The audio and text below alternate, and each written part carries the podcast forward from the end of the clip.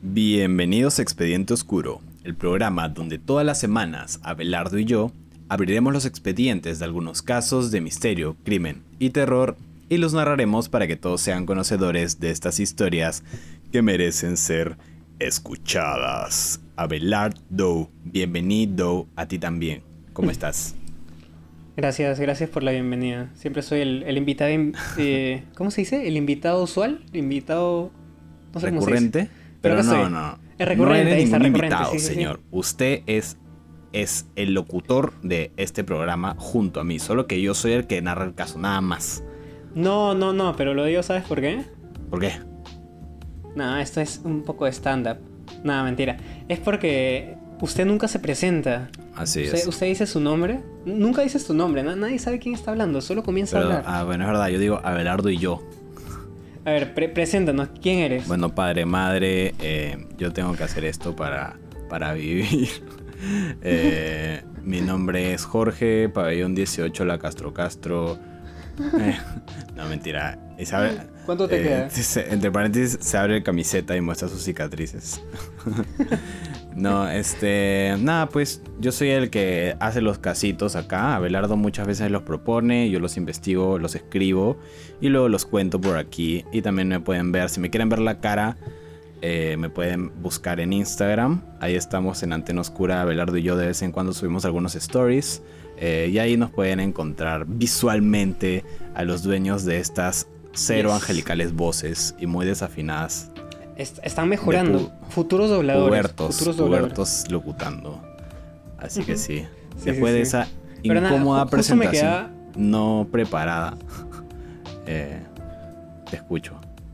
Justo me queda ese tajo. O sea, tú, tú pensabas que yo, yo decía, ah, este, este se está haciendo al, al, al, no sé, al, al mártir. Está diciendo que no Una es parte de este podcast. No, no, era, era mi intro para decirte que nunca te presentabas. Bueno, ya me presenté, me llamo Jorge, mucho gusto, Ya, un placer. Ya todos lo conocen, así que. Sí. Eh, ¿Cómo dicen en- cuando hay reuniones de alcohólicos? Eh, hola Jorge. Hola, Jorge. Listo. Dios mío, nos van a cancelar el- después de mi chiste de ser un... Al- un alucina preso. que yo siempre he querido ir a, a terapia grupal. O sea, me. Creo que es. No, no sé cómo se llama, creo que es terapia grupal, ¿no? Supongo, sí. O sea, sie- siempre me ha motivado a ir porque, no sé, quisiera contarle algo a, a gente que no conozco y me diga, ah, está bien. Ah, está Está bien, bien. o cosas así. No, Y después conocerme a alguien así random y que, que que, sea mi te, causa. que te mueven la cabeza como diciendo, sí, te entiendo, hermano. Estoy pasando Sí, por lo mismo.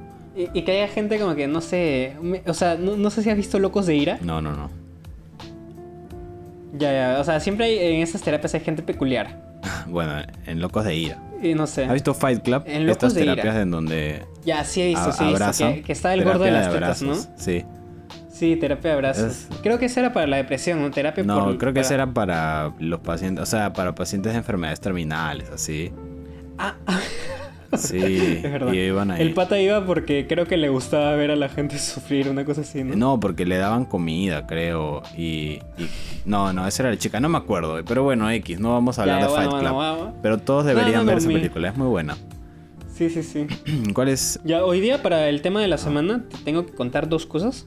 Una eh, es que tú ya sabes, eh, me he metido a Raid, ahora soy un, un capo de Raid. Tengo 10 karmas, Wow. que es como que la reputación que tiene tu Millonario. cuenta.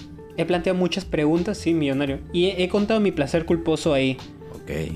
No sé si voy quieres que te lo cuente. Pero no es el tema, ¿ah? simplemente es una intro. ¿Quieres que te cuente mi ¿Cuál es placer tu placer culposo? culposo? Tengo un placer culposo de... eh, a veces parafraseo mal nombres y salen nombres graciosos que me hacen matar de risa, pero como un tonto. Y, y estas, estas como que... Estos nombres son tontos, son muy tontos, pero me matan de risa. O sea, es como una risa de, de ¿Ya has parafraseado mi nombre? No, no, no, pero generalmente Ah, es nombres famosos. Ah, ok. A ver, O sea, tengo cuatro de mis ejemplares. ¿cuáles? ¿Quieren? Pero son monces, ¿ah? Así que no te No me rías. voy a reír, tranquilo. Ya, una vez me di cuenta que Bin Laden y Mr. Bean podían ir juntos. ¿Y cómo sería Mr. Bin Laden? Mr. Sí, Mr. Bin Laden, correcto. Ok, ok. Gracias. Después eh, me di cuenta que los Jonas Brothers se, se podían decir de otra forma. ¿Cómo? Porque me di cuenta que los Jonas eh, rimaba con lesbianas. Yeah. Entonces no son los Jonas Brothers, sino lesbianas Brothers. Ya, vamos subiendo la calidad. Va- vamos, vamos fuertes, sí, vamos fuertes. Creo. El, el tercero, eh, me di cuenta que el Dr. Jekyll y Mr. Hyde eh, eh, se fusionaba con High Hitler. Dr. Jekyll y Mr. High Hitler. Ajá, Dr. Jekyll y Mr. High Hitler. Ok, ok, entiendo. Y con tengo también un casillo peruano que no sé por qué, pero esto es lo más raro. Eh, tenía... eh, es- ¿Conoces el restaurante de Astrid y Gastón? Sí. Una vez, no sé por qué, creo que estaba diciendo caca pedo pis, caca pedo pis. Y me di cuenta que Astrid y Gastón se puede decir como que gases y popó. Que. gases y popó. Entonces es un, es chiste interno que tengo con mi enamorada. Le digo, vamos a gases y popó. Y me dice, sí, vamos a gases y popó. Bueno, este. Entonces nada, es la cosa más monza del mundo, no pero es reírme. culposo. Y no me reí. Así que de nada. Gracias por apoyar mi comedia básica. Gracias. No, me gusta que tengas tus propios placeres culposos. No sé si es un placer. ¿Tú los tienes? No sé si has hecho eso alguna vez. No, creo que no tengo. Fácil tendría que pensarla demasiado para encontrar alguno, pero. Eh, hace. O sea, ahora las tengo anotadas porque las escribí en Reddit. Me dijeron, ¿qué es la cosa que te da risa siempre y hace que te sientas un estúpido? Entonces puse esa. Tú ya la tengo como Hace, hace tiempo en un libro leí que una manera muy buena para entender la mente si es que eres malo en números era ver las placas de los carros y siempre las placas de los carros tienen tres números, pues. Eh, Sí, mover sí, sí, los tres números hacia todas las posibilidades que se pueda mover. Y eso es lo que yo hago de manera ñoña de vez en cuando. O sea, estoy caminando y veo, por ejemplo, la placa 332 y hago en mi mente, ¿no? 233, 323, así, ¿no? 3, Ah, mira. 2, 3. qué loco. Ya no, creo que no hay más. U- u- con- con- con- contándote algo random al respecto. Al respecto. Ay, mi voz está fallando, no sé qué pasa. Contándote algo random al respecto. eh, mi vieja tenía un carro que era creo que 77. CTC eh, 666. ¿Qué sí, sí. Era como que la placa del diablo. Y a ese carro dice que lo vendió porque no pudo. O sea, literalmente eh, el carro siempre le pasaba algo. Wow. Porque ellos sí se creyeron de que estaba maldito. Mi viejo dice que una vez tenía la puerta abierta y vino un carro y se la llevó. ¿La puerta? La puerta. Ah, eso es eh, lo que siempre me ha dado miedo, pero nunca he visto que pase. Que abres tu puerta y otra ¡fua! vez, otra vez eh, el carro estaba estacionado y un carro se lo choca. Literalmente creo que o el carro ya no tenía frenos y estaba en la vuelta final o, se, o no sé, el carro se estaba cayendo de una de una un este empinado y chocó el carro. Ok. Entonces mi viejo ahí dijo, Este carro está maldito. "Este carro está maldito." Y lo vendió y el vende no le, no le dijo sí. vendedor, ¿no? No, no le Por si acaso este carro no está maldito, ah, solo te lo estoy vendiendo porque me quiero comprar otro. Sí, sí, sí. Prefiero caminar. Tranquilamente eso. Sí, sí, sí. Pero ya, no llega mi anécdota principal, no sé si contártela o no. A ver, cuéntala, ¿verdad? Igual te la cuento, igual te la favor. cuento. Eh, Deleítanos. te he contado muchas cosas, no sé, soy un- un- una cascada, cascada de, de contar Sí, cosas. hemos estado hablando la como tres horas antes de grabar y no me has contado. y sigue nada. hablando, y sigue hablando, este causa tiene cuerda. Muy bien. Tengo cuerda. Pero ya, eh, la otra vez estaba pensando y me di cuenta que cuando estaba en cuarto, quinto de secundaria, no sé si a ti te ha pasado, de la nada se te pegan las niñas. O sea, O o sea niñas de, de 13, 14 años, cuando tienes 16, 17, eh, se te pegan y es como si fuera su platónico. No sé si te, te ha pasado. O sea, no necesariamente como que se me han pegado. O sea, se, no, o sea, no, no se te pegan, Claro, pero o sea, sí, sí, sí se te... sí entiendes. o sea, yo también entendía a esa edad que, pero tengo 16 y estas chicas son eh, pequeñas, o sea, menores, ¿no? Aún están en esa etapa de que creen que cualquier persona mayor es como que, wow, Sí, qué genial, qué cool ese chico.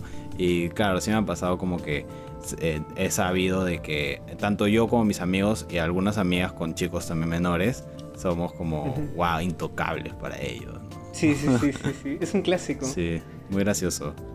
Y justo me estaba acordando, o sea, estaba también eh, haciendo mi data de qué me había pasado y tengo casos peculiares. No sé si tú te recuerdas algún caso ¿De qué? y es peculiar. De, de alguna niña menor que, que le gustaste y, y eso. No, no, no tengo ninguna historia de aquellas. Ya, yo, te cuento así breve. Eh, tenía una que eh, cuando yo tenía 15, ella tenía creo que 13. y de la nada se, yo era como que de los pocos que jugaban básquet. Entonces a muchas chicas se- les hacía atractivo porque éramos muy pocos y, y se supone que éramos un poco más atléticos. Ya. Entonces de la nada una, una chivola se nos pega a mí a un causa y nos dice, ahora eres mi Onichan. Ah, justo la que no quieres que se te pegue. Sí, sí, sí. mentira, mentira. de las que no quieres que se te peguen. Y dice eso y literalmente nos lo decía tanto que la adoptamos con- como nuestro Onichan. Ya.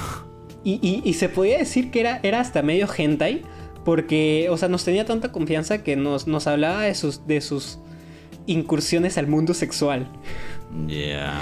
Y también quería que, que él Ajá. la asesoremos en, en eso. Ya, eh, cierra, cierra este caso. Cierra este Abelardo caso. era menor de edad y la niña era menor de edad también. Yes. Y era 13, 15 años, una edad de Ya, descubrimiento. también Y cuando estaba en la banda, doble, creo que era eh, el, el pack de hacerte atractivo, ¿no? Jugar básquet y estar en la banda. Ujú. Había u- una flaca de la banda que de la nada también un día se me pegó. Nos come- me comenzó a tomar fotos, nos comenzamos a tomar fotos porque, no sé, yo, yo era como que ya, ¿quieres tomar una foto? Nos tomamos, ¿De la no banda? famoso ni nada, ¿no? De la banda de música, sí. Ya. Teníamos una banda sinfónica más que una banda pedorra de rock. Ya. Entonces eh, desfilábamos y viajábamos. Solo viajamos una vez, pero bueno, éramos con la prestigiosa banda de música. ¿Y tú qué tocabas? Entonces de la nada se me pegó y me dijo, eres mi mejor amigo. Y en la noche hizo, un- hizo, hizo una publicación y dijo, aquí con mi mejor amigo. Yo me quedé, men, En la noche. creo que se la... O sea, en la noche publicó en Facebook. Ah, ya, ya, ya entendí. Y yo, yo me quedé, plan, tengo que aclararse. Creo que tengo que aclarárselo si no va a Es que cuando algo eres un malo. chivolo, eh, no sé si les ha pasado que Solo que yo no me doy cuenta. las chicas que te que les gustas o los chicos a los que les gustas, tipo, es mi mejor amigo, es mi mejor amiga, tú eres mi mejor amigo. Ya cuando eres menor, en primaria, así, chill, es normal ya. Pero cuando estás en tercero, sí. cuarto secundaria y viene una chica no nueva funciona. a decirte que, ah, tipo, tú eres mi mejor amigo, ¿no? Como que, eh, espérate, ¿what? Sí, sí, sí, es medio raro, medio raro. Sí lo sentí raro, pero, o sea, yo soy como que el amable que no se da cuenta. O sea, también me pasa con, las, con los chicos gays.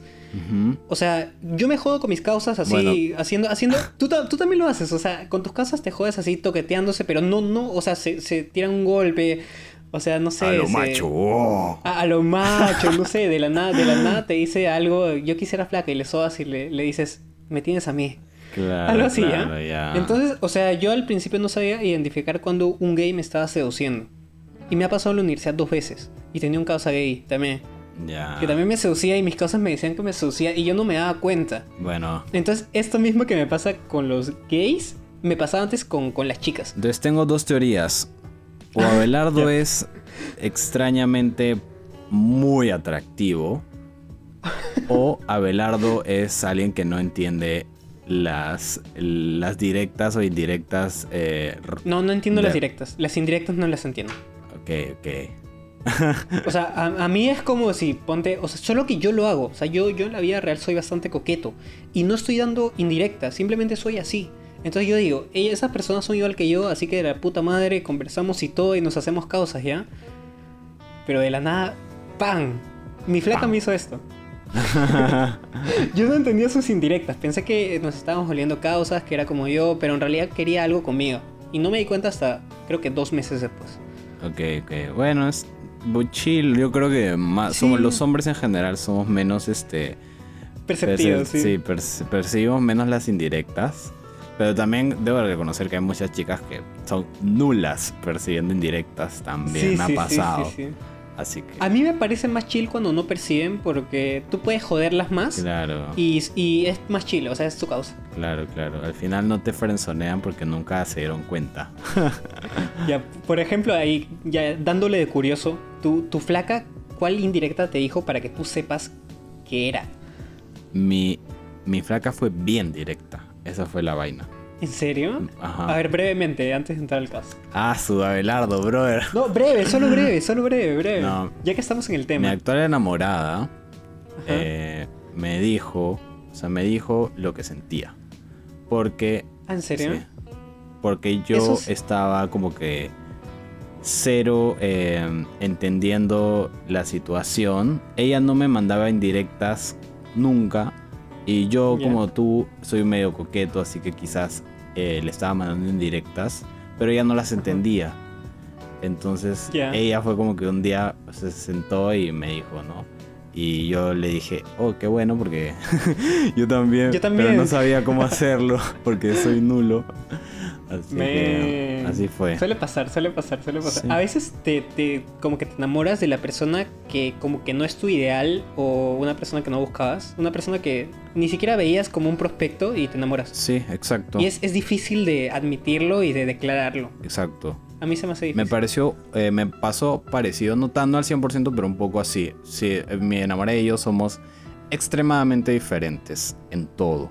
Uy, sí. Entonces, Yo con mi nos enamorada también. O sea, nos mucho. pasó casi lo mismo. Nos complementamos mucho. Eh, pero bueno, no quiero... Sí, sí, sí, de los- Vamos, creo que... Estamos en un 15 podcast de minutos. misterio y terror, Sí. así que gracias por escuchar nuestras Sí. pavadas. Si se así que quedaron vamos hasta al acá, caso. disculpen en verdad. Sí, por favor, no se sé, vaya. De vez en cuando nos da. sí, la próxima, pónganos en velocidad 1.5 en esta parte. Yes. Y ya, pero bueno, yo te voy a contar una historia también... Mierda, son 16 minutos. Sí, mano. Per- perdón, oyentes, perdonen. Sí, Abelardo. La próxima Ya, pon tu cronómetro más grande. este. Entonces yo quiero contarles una historia que pasó hace varios años. Varios años. A fines de Ajá. 1800.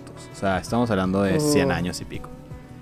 Ese es un caso histórico, Es ¿no? un caso relativamente histórico, sí, bastante conocido también. Y ya saben, los que están viendo esto, ya saben cuál es, porque está en el título bien grandote. Pero es necesario tener estos casos en un podcast de True Crime como el nuestro. Y aparte es necesario que sepan, si es que no lo han escuchado o lo han escuchado de manera así fragmentada, que sepan cómo pasó realmente. Y es que a finales de 1800 el mundo era un caos completo. Estábamos en, en una etapa industrial. Francia, Francia era asqueroso. Todo era terrible. Estamos hablando de 1800 1890, así. Ah, no, eso era en 1700. todo estaba como Sí, que sí. hecho shit. Principalmente en Europa, todo estaba muy mal. ¿Todavía tenían drenajes? O sea, ya tenían Estaban en drenajes. esa transición, estaban en el momento en el que la medicina no existía casi nada. Estábamos en el momento en el que las enfermedades estaban a flor de piel, no, no había penicilina, creo, no habían antibióticos, la medicina estaba una mierda, la, el La mundo gente era muy no sucio, estábamos Sí. en la revolución industrial, todo era muy contaminado, estábamos en una etapa de transición económica a lo que ahora conocemos como el capitalismo, entonces era todo un caos. Entonces Sudamérica se convirtió en uno de los destinos más atractivos para los europeos y gente de todo el mundo, porque era como que, básicamente, aunque suene loco, era el sueño americano, era el sueño sudamericano en ese momento, eh, ya que veían a Sudamérica una tierra muy fértil, con buen clima, Claro. y Era una tierra- especialmente era una tierra limpia. somos O sea, una tierra eh, muy buena en general. Porque, por ejemplo, lo- los incas se bañaban, los aztecas se bañaban, los europeos no se bañaban. Ahí está, Abelardo, los facts, las fuentes Sí, sí. y los hechos. Este, es verdad. Y aparte, los europeos que consideraban que éramos eh, gente inferior. Entonces podían Sí. venir y fácilmente destacar entre nosotros. Cosa que pasó, hay que ser sinceros. Ahí eran muy racistas, éramos otra O raza. sea, venía gente con una gran vida europea de saber cómo funcionan muchas cosas. Acá en donde todos eran como campesinados, gente agricultora, ganadera tranquila de su vida. Y ellos venían a, haces que puta, me aprovecho de tu ignorancia. Y, Sí, sí, bueno. sí. Una de estas grandes migraciones de Europa a Sudamérica se concentró en Argentina. Como ya saben, Argentina. Es actualmente uno de los países con mayor influencia europea, especialmente Sí. de italiano. Entonces, Sí. en- Es, es triste, es triste. O sea, masacraron a todos los indígenas, ni siquiera se mestizaron y Se pues quedaron creo que 1%, algo Sí. así. entonces ahora en Argentina todos, por eso en Argentina todos son ñangones, o sea, narizones. Todos son arios, sí, sí, sí. Y la mayoría son arios, ajá. Entonces, durante la segunda mitad de 1800 y la primera mitad de 1900, o sea, entre el 1850 y 1900, ocurrió esta gran llegada de extranjeros a tierras argentinas. Muchos de ellos eran gente muy pobre, de Euro- en, en Europa eran muy pobres, o gente de mal vivir, que escapaban de sus países donde cada vez era más difícil hacer crímenes y etcétera, etcétera, ya que en Sudamérica el sistema de seguridad bueno, en Sudamérica el sistema de seguridad sigue siendo precario. así que una de estas familias que llegó así en su momento y se estableció era la familia Godino. una familia que llegó a Buenos Aires en 1884 y que trajo al primer asesino en serie y uno de los más jóvenes de la historia, conocidos popularmente como el petizo orejudo. Así que pónganse cómodos, que a continuación abriré el expediente oscuro de Cayetano Santos Godino, el asesino en serie de niños conocido como el petizo orejudo. Orejudo. Sabía, te descubrí a la mitad cuál era el caso. Y concuerdo con nuestro oyente Piero. Los, las intros están siendo chiquilargas. Me gustan. Personalmente a mí me gustan. es que cuando ya tenemos tipo, el tema de la semana muy largo y luego la intro muy larga, es extremadamente largo todo. Sí, sí, sí. Así que vamos a trabajar en. Gracias a Piero, que le mandamos un saludo ya que es nuestro, uno de nuestros más fieles oyentes. Eh, vamos a intentar reducir los tiempos. Desde el primer, próximo guion, prometo que el próximo guion lo va a reducir. Entonces, como mencioné antes, la familia de los Godinos llegó en 1884, pero recién el, ojo con la fecha, 31 de octubre de 1886, nace Cayetano Godino, o sea, en Halloween, el 31 de octubre. No. Ajá. Vivían en algo que era eh, un conventillo, que era como que una zona poblada de bajos recursos, básicamente, con muchas familias. Mm. Su padre se llamaba Fiore Godino y era farolero de alumbrado público y también albañil. Farolero es este men que... El que pone las velas, supongo. En ese tiempo creo que habían velas. En ese momento creo que era a gas, ¿ya? Los faroles ah, Entonces él pasaba con como un encendedor, supongo, a prender todos los faroles. Su madre se llamaba Lucía Rufo y era una ama de casa que se encargaba de Cayetano y de sus ocho hermanos y hermanas. Así que... Eh, típico para la época, ¿no? Tenías tu padre, sí, sí, sí. tu padre farolero y albañil y tu madre eh, ama de casa de los nueve hijos. Curiosamente, recién en los 90 se estableció el récord a la mayor cantidad de hijos, que eran 90 hijos de solo una pareja. ¿Qué? No. Sí, eran como conejitos. Nada, ser, creo que no es. ¿Sabes por qué? Porque daban sextillizos. O sea, la, mujer, o sea, en sus genes tenía para dar sextillizos, quintillizos y daba así. No, no voy a decir camadas, pero daba un. Por año, o sea, varios como que. Así. Bueno, pero como, no era, como no será sorpresa también para muchos de ustedes, porque esto es un poco típico de la época, lamentablemente, el señor Godino también era un abusivo, un alcohólico y sufría de sífilis. así, que era sifilítico. Entonces, muchos de sus hijos nacieron con enfermedades y problemas a raíz de la sífilis, porque cuando tienes sífilis y tienes hijos, tus hijos eh, nacen con estragos de la sífilis y pueden ser malformaciones y etcétera, etcétera. Así que, ya que ya lo saben, el señor Godino no solo maltrataba a su esposa, también maltrataba a sus hijos y uno de sus blancos favoritos era el pobre Cayetano, debido a su apariencia, ya que tenía un pequeño impedimento mental a consecuencia de una enfermedad en los intestinos que probablemente es consecuencia de que su padre tenía sífilis. Aguanta, eso es como que retraso. Mm, no sé si decirlo retraso, pero era no era muy inteligente el chico. Oye. Era como que medio lento en hacer las cosas. Un poco lento, un poco impulsivo. Ah, va, va. Entonces no ayudaba. Eh, incluso uno de sus hermanos, que era epiléptico y bueno, también era alcohólico, continuamente abusaba de su hermano Cayetano, siguiendo los pasos de su padre. O sea, Cayetano era abusado por su padre y por su hermano. Cayetano Godino, su enfermedad exacta no se sabe el nombre hoy en día, pero tenía algo que es un déficit en la absorción de nutrientes en el intestino. O sea, ustedes saben que los intestinos son los encargados de absorber todas las nutrientes, proteínas, todo lo que sea para nutrir nuestro cuerpo y ponerlo en buen estado. Es como una forma de anemia, pero de ahí, ¿no? Eh, Cayetano Godino eh, tenía este problema en los intestinos, entonces le afectó el desarrollo mental y el desarrollo físico. Entonces Godino no era muy inteligente, como te dije, no era muy listo. Y tenía brazos y piernas muy largas y un torso eh, desproporcionado, un poco pequeño. Mierda. Y lo más notorio era que era bajito, ¿no? Muy chato de estatura. Ah, qué extraño. Pensé que era altísimo y tenía brazos largos y todo eso. No, no, no. Por algo se llama el petizo. Ah, sí, sí. pensé que era petizo por su edad. Porque era. No, no. Era chivolo. Este men tenía brazos y piernas largas, eh, una cabeza pequeña, un torso pequeño y era lo que los médicos llama- llaman hasta hoy en día, tenía orejas Se- según lo que me describes, parece un freak. Uno de los freaks de estos circos. Un poco sí, ya. ¿Sabes a quién se parece? Que lo escuché eh, porque obviamente quiero hacer para que nadie diga, oye, tú te estás copiando.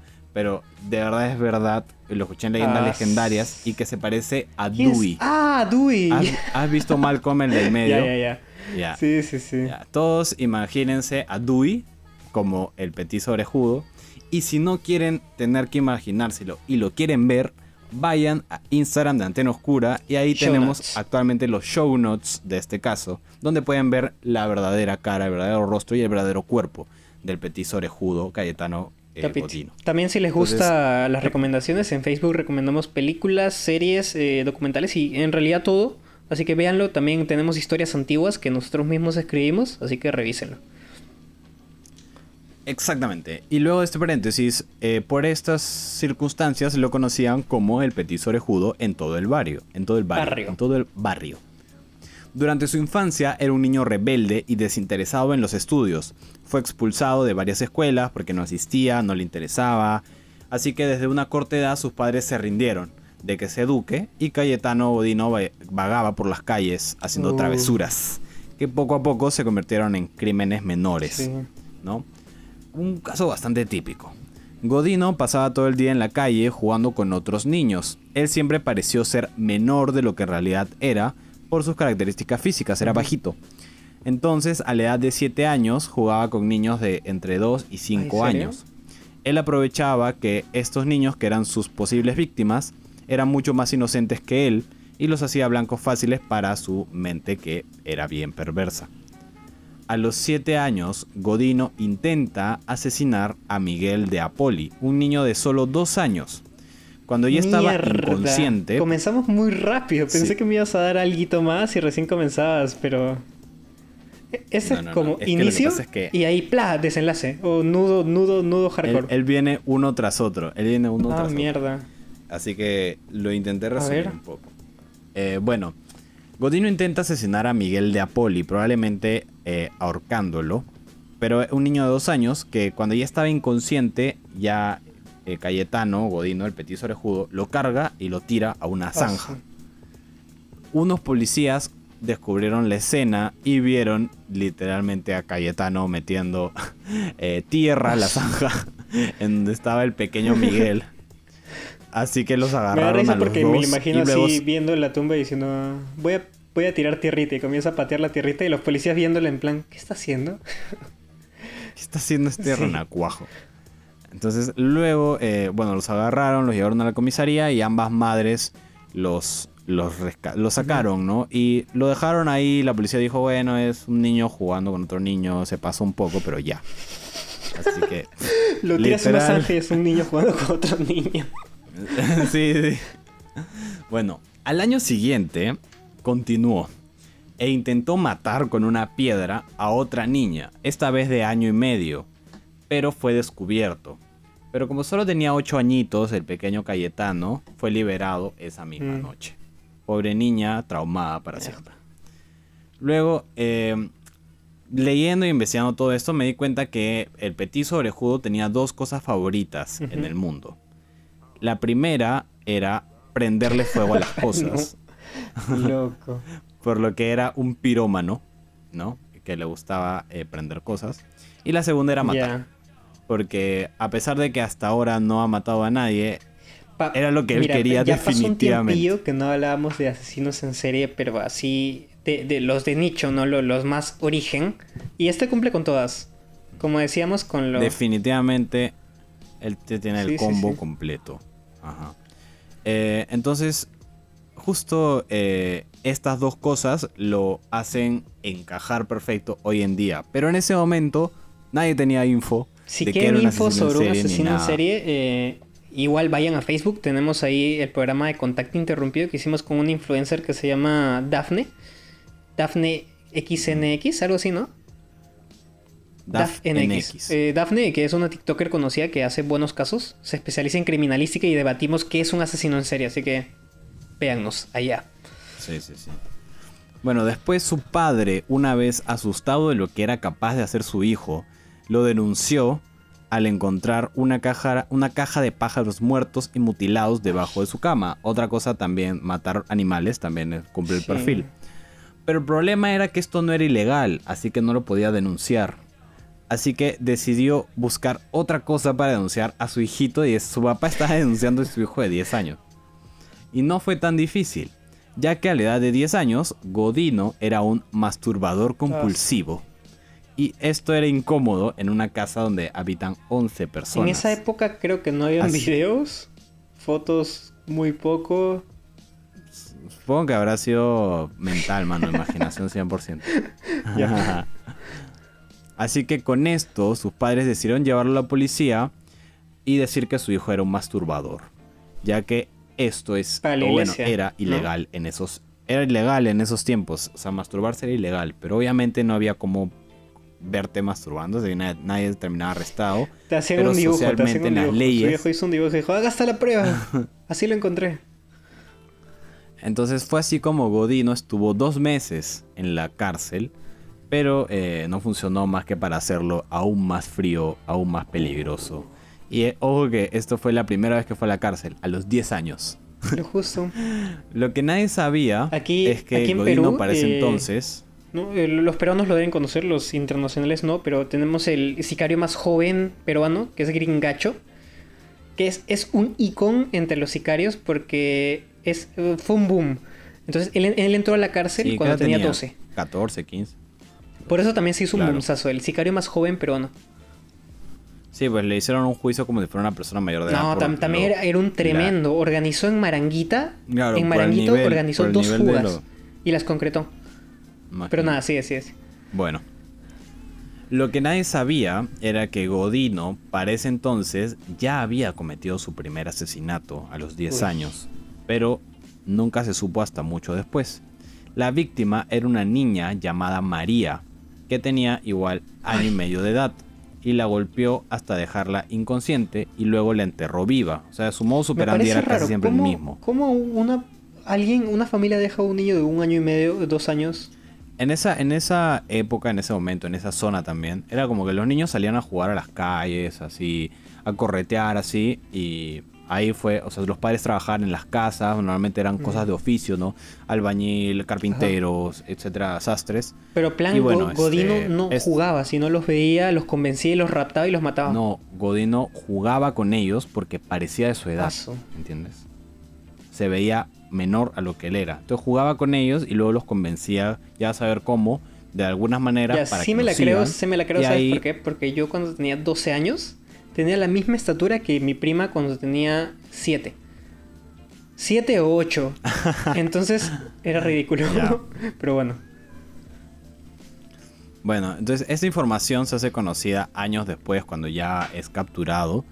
Eh, y lo, lo malo es que este ases- asesinato no pudo ser comprobado nunca porque donde Godino dijo que la había enterrado ya habían construido un edificio encima.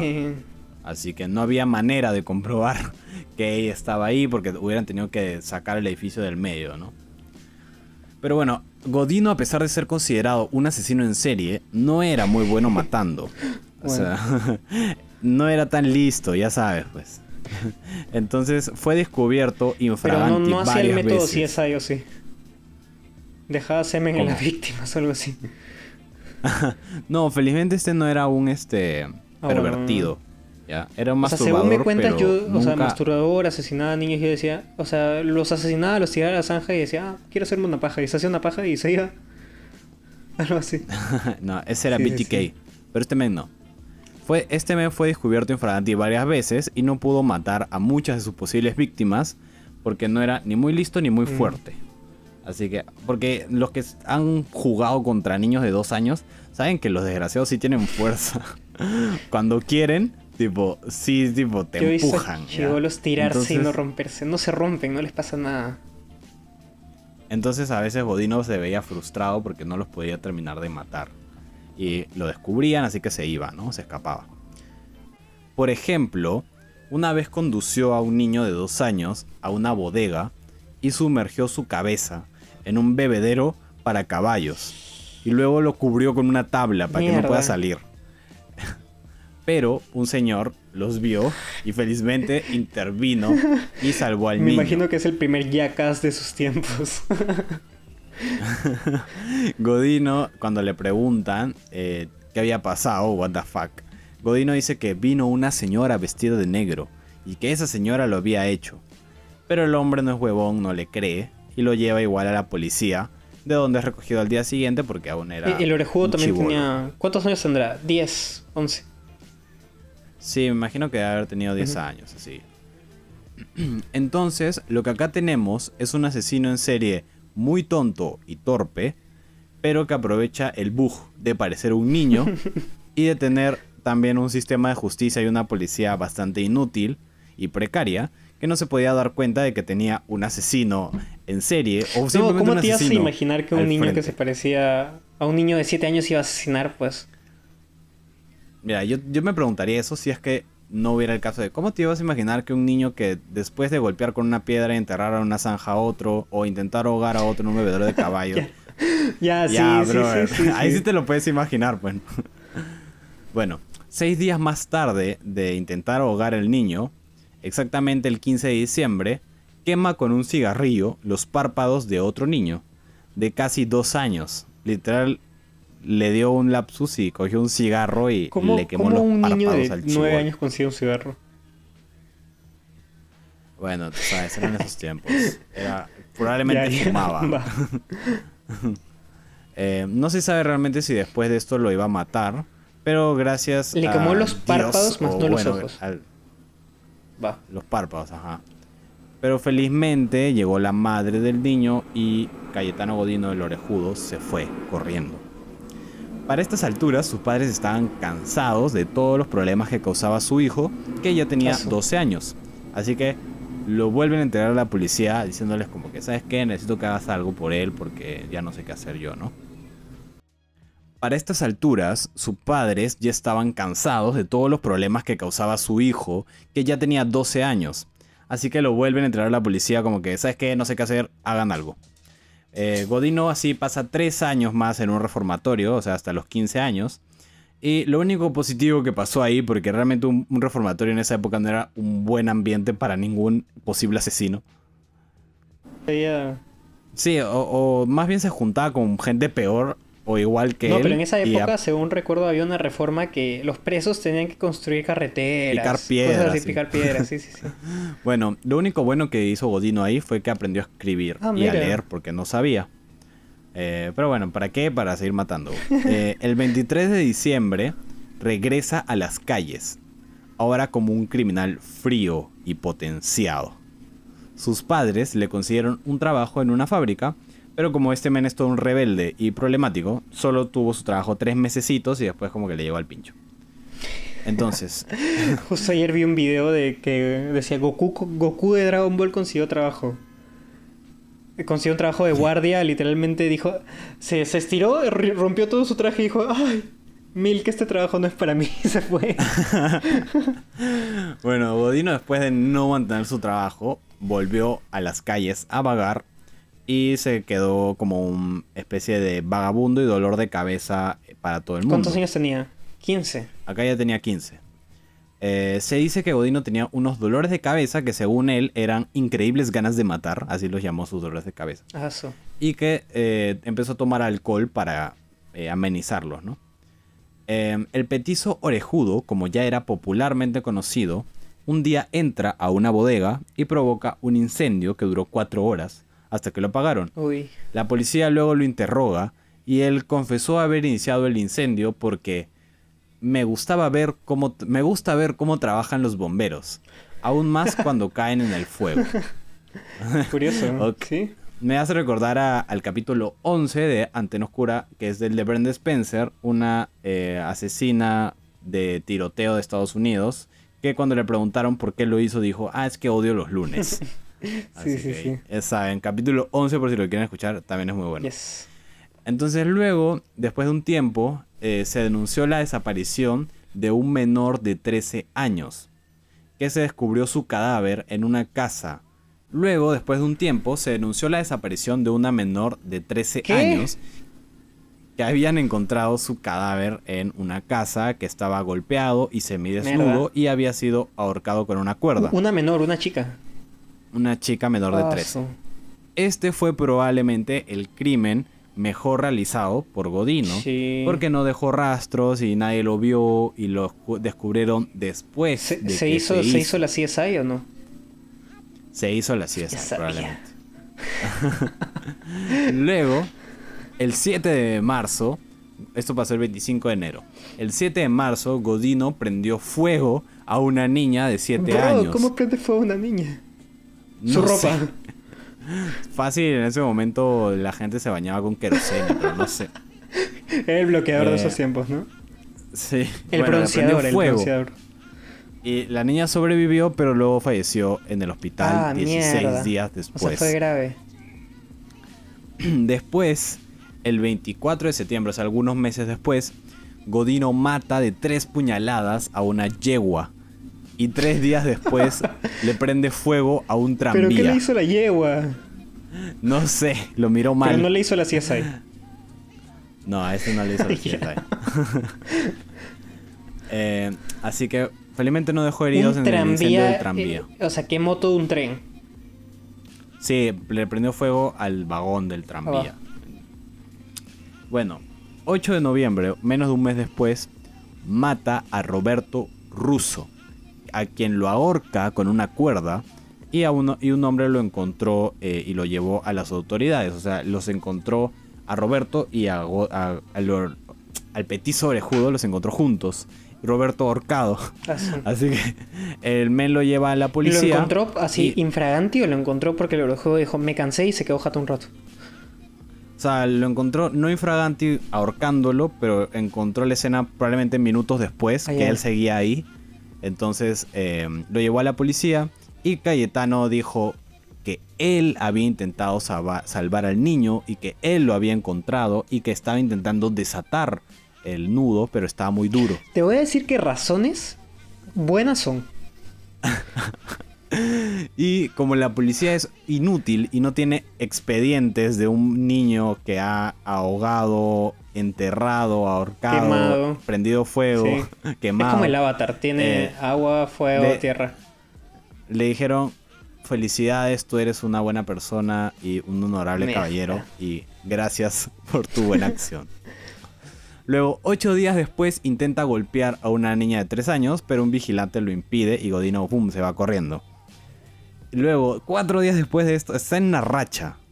Cuatro días después de esto, rapta a una niña de cinco años, pero la menor eh, se resiste a seguirlo, Godino la golpea, en ese momento un hombre los ve como que Godino golpeando a una niña que es 10 años menor, y Godino se va a la huida y, y se escapa, ¿no? Y bueno, el último crimen que cometió fue en diciembre, o sea, ya después de su racha pasaron 13 días, y fue, eh, su víctima fue un niño de 3 años llamado Gesualdo. Mierda. Gesualdo había salido a jugar con sus amigos, como todos los días, pero lo que Gesualdo no sabía es que esa misma mañana Cayetano se encontraba en la calle buscando a su próxima víctima. Cuando llega, se dispone a jugar con los niños del vecindario. O sea, Godino, eh, Cayetano Godino llega y ve a niñitos jugando, entre ellos a Gesualdo, y se pone a jugar con ellos. Como se veía como un niño, no pasa nada. ¿Cuánto Eh, medía más o menos?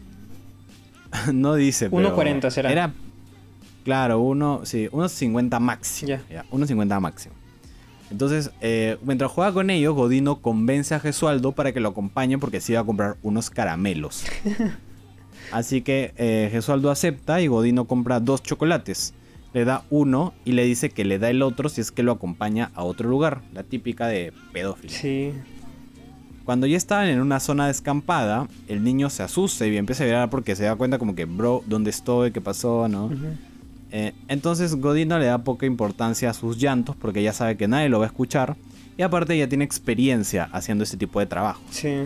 Así que lo agarra de los brazos y lo introduce a una casa que se encontraba cerca a un horno de ladrillos. Ay, no. Entonces le aprieta la rodilla en el pecho y con su cinturón le da 13 vueltas eh, al cuello. así con el cinturón, le empieza a dar vueltas y vueltas y vueltas. para ¿13 ahorcarlo. vueltas? 13 vueltas, según el perito. El niño se resiste. porque Ese cinturón era bien largo, ¿ah? Sí. Ya. No, o el, el cuello del niño debe haber sido tipo chiquito, ¿no? Era un niño chiquito. Eh, el niño se resistía, así que Godino decide atarlo de pies y de manos. Sin embargo, este chico era un luchador y seguía intentando eh, O sea, sobrevivir. su objetivo No era sé. meterlo en el horno. No, no se sabe, se cree Ah. quizás, pero no, no lo logró si es que quieres el spoiler. Bro. Así que eh, Godino no sabe qué hacer porque este, este niño realmente estaba luchando por su vida y Godino es un poco debilucho. Era un poco debilucho, no muy listo. Así que lo amarra de pies y manos y sale a buscar una herramienta para matarlo más fácilmente. Entonces empieza a buscar como que por fuera de la casa en donde estaba y se encuentra con un señor que era el padre del niño que lo estaba buscando desesperadamente. Y Godino, con su actuada inocencia, le dice que no había visto a su hijo y le dice, oye, pero anda a la comisaría, ¿no? Quizás la policía sabe dónde está. El padre, que ya había ido a la comisaría, agradece y se va clásico, corriendo. clásico cuando se te pierde algo en cualquier parte y la gente así te ayuda, ¿no? Sí, sí, debe estar ahí, debe estar ahí, busca, busca. Busca, busca, sí. Ah, por ahí Sí, está sí, seguro, sí. se te ha caído seguro. bueno, entonces el padre da media vuelta y sigue su camino buscando a su hijo. El petiso orejudo se sale con la suya. Así que mientras seguía buscando algo para matar, encuentra la herramienta con la que decide matar a Gesualdo. ¿Cuál es? Un clavo de 10 centímetros y una piedra. Así que Godino realiza su crimen más sanguinario y el más bajo de toda su vida. Coloca el clavo en la sien del pequeño Gesualdo y comienza a golpearlo con la piedra hasta atravesarle el cráneo y matarlo. Después de ver esta terrible matanza Sí. que él mismo había hecho, Godino huye de la escena. Muy feo. No pasaron muchas horas hasta que encontraron el cuerpo sin vida de Gesualdo. Y esa misma noche, en el funeral, aparece el petizo orejudo, que se acerca al cadáver del menor que estaba siendo velado y huye llorando del lugar. O sea, ¿qué crees? Que se arrepiente, dirás. No. Según declaró después, le dio pena que habían sacado el clavo de la cabeza Ay, del no. niño. ¿Es en Sí. serio? Así es, qué maldito. Sí. Pero bueno, la policía después de investigar tenía como sospechosos a Godino, así que empezaron a vigilarlo y decidieron esa misma madrugada allanar su hogar y arrestarlo finalmente. Tras ser detenido, ya este men entra en su momento cumbre y quiebre completo después de una racha de un año de intentos y casi homicidios. ¿Cuántos asesinatos tiene? O sea, si le haces una marca, ¿tiene 10, 9, 8? Cuatro. ¿Cuatro? pero como, como 15 intentos. Entonces, eh, confesó sus cuatro homicidios y numerosas veces que intentó matar. Y en, novie- en noviembre de eh, ese año, el juez lo absolvió y lo internaron. O sea, dijo, ¿saben qué? Este men está mal de la cabeza. Sí. Entonces lo internaron de manera indefinida en un centro psiquiátrico en el pabellón de delincuentes. Pero allí atacó a dos pacientes. Uno era inválido en silla de ruedas y el otro era inválido Pero en no una los cama. mató. No, los atacó. Qué pendejo. Seguro los quería matar ya. Literalmente. bueno. o sea, iba, se sentaba a su costado, les comenzaba a sobar la cabeza y les decía, hola, ¿cómo estás? Y luego... ¡ah! sí, luego le daba su Hulk. Sí, entonces a raíz de esto lo llevaron ahora sí a prisión por tiempo indefinido, o sea, una cadena perpetua. Y finalmente fue acusado de tres de los cuatro asesinatos porque como te dije, el de la niña no se podía comprobar. Y eh, el público, todos pidieron una cadena, una pena de muerte, Sí. pero Godino tenía solo 18 años y en ese momento no aplicaba para una pena, eh, una pena de muerte. ¿A cuánto? Era 21 en esa época, mayor de edad. No sé, no sé. Pero a los 18 no los mataban Ah. así. Entonces, años después, Godino era constantemente estudiado por médicos. Cuando ya estaba en prisión, médicos, psicólogos, psiquiatras lo estu- estudiaban su mente porque les parecía que era un men muy interesante realmente. Y en 1927 le taparon las orejas con la esperanza de que su aspecto fuera la causa de su maldad. O sea, wow, cuánta investigación realizaron los, los médicos. Pero bueno, no hay que juzgar, en ese momento ni siquiera habían antibióticos. Sí. Eh, en 1936 Godino intenta apelar su libertad. Tipo, oye, no, ya, ya muchos años en la Tiene cárcel, ya 40. déjame libre. Una onda así. Claro, acá ya debe tener 40, sí. Eh, porque, eh, no, o sea, se la negaron los jueces porque se consideraba que era extremadamente peligroso este enargumen. ¿no? Así que no fue hasta eh, 1944 que lo encontraron en su celda moribundo. Se sabe que con frecuencia otros reos lo maltrataban y lo golpeaban. No. Así que los guardias no se sorprendieron mucho de su estado. Al parecer, esta vez Godino había maltratado y estrangulado a un gato que era mascota de uno de los Ah, presos. no, pues. Y por eso ya todos como que seguro eran antipáticos. Así que todos ya dijeron, ¿saben qué? Mátenlo. Y lo, le tiraron una golpiza que le dio una hemorragia interna mortal.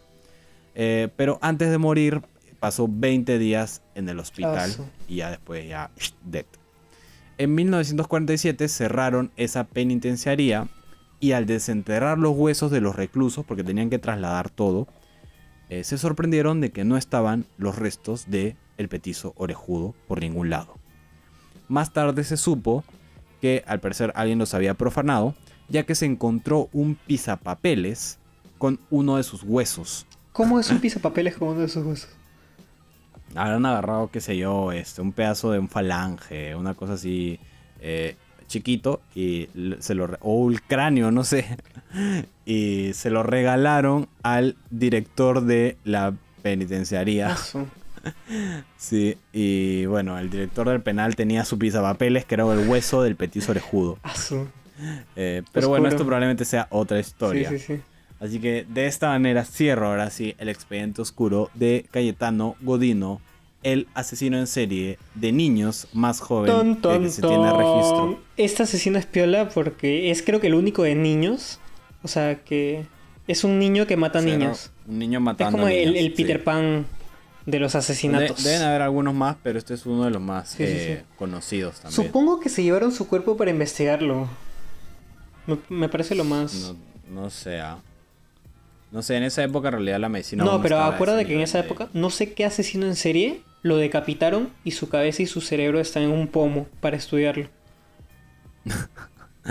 Pero bueno, Abelardo, para no extendernos mucho Yes. más, eh, fue un placer haber estado contigo. Por favor, todos, háganme el favor de. Y háganse un favor a ustedes de seguir a Antena Oscura en Facebook, Instagram, Spotify o cualquier plataforma de podcast porque seguimos contenido todos los días y es contenido súper chévere, súper interesante. Chequenlo, escuchen los otros episodios si es que quieren. Mándenos un mensaje al DM de lo que ustedes deseen. Yes. Y habiendo dicho esto, muchas gracias Abelardo y hasta la próxima. Ya. Mejor no me despido porque nunca se me ocurre decir nada.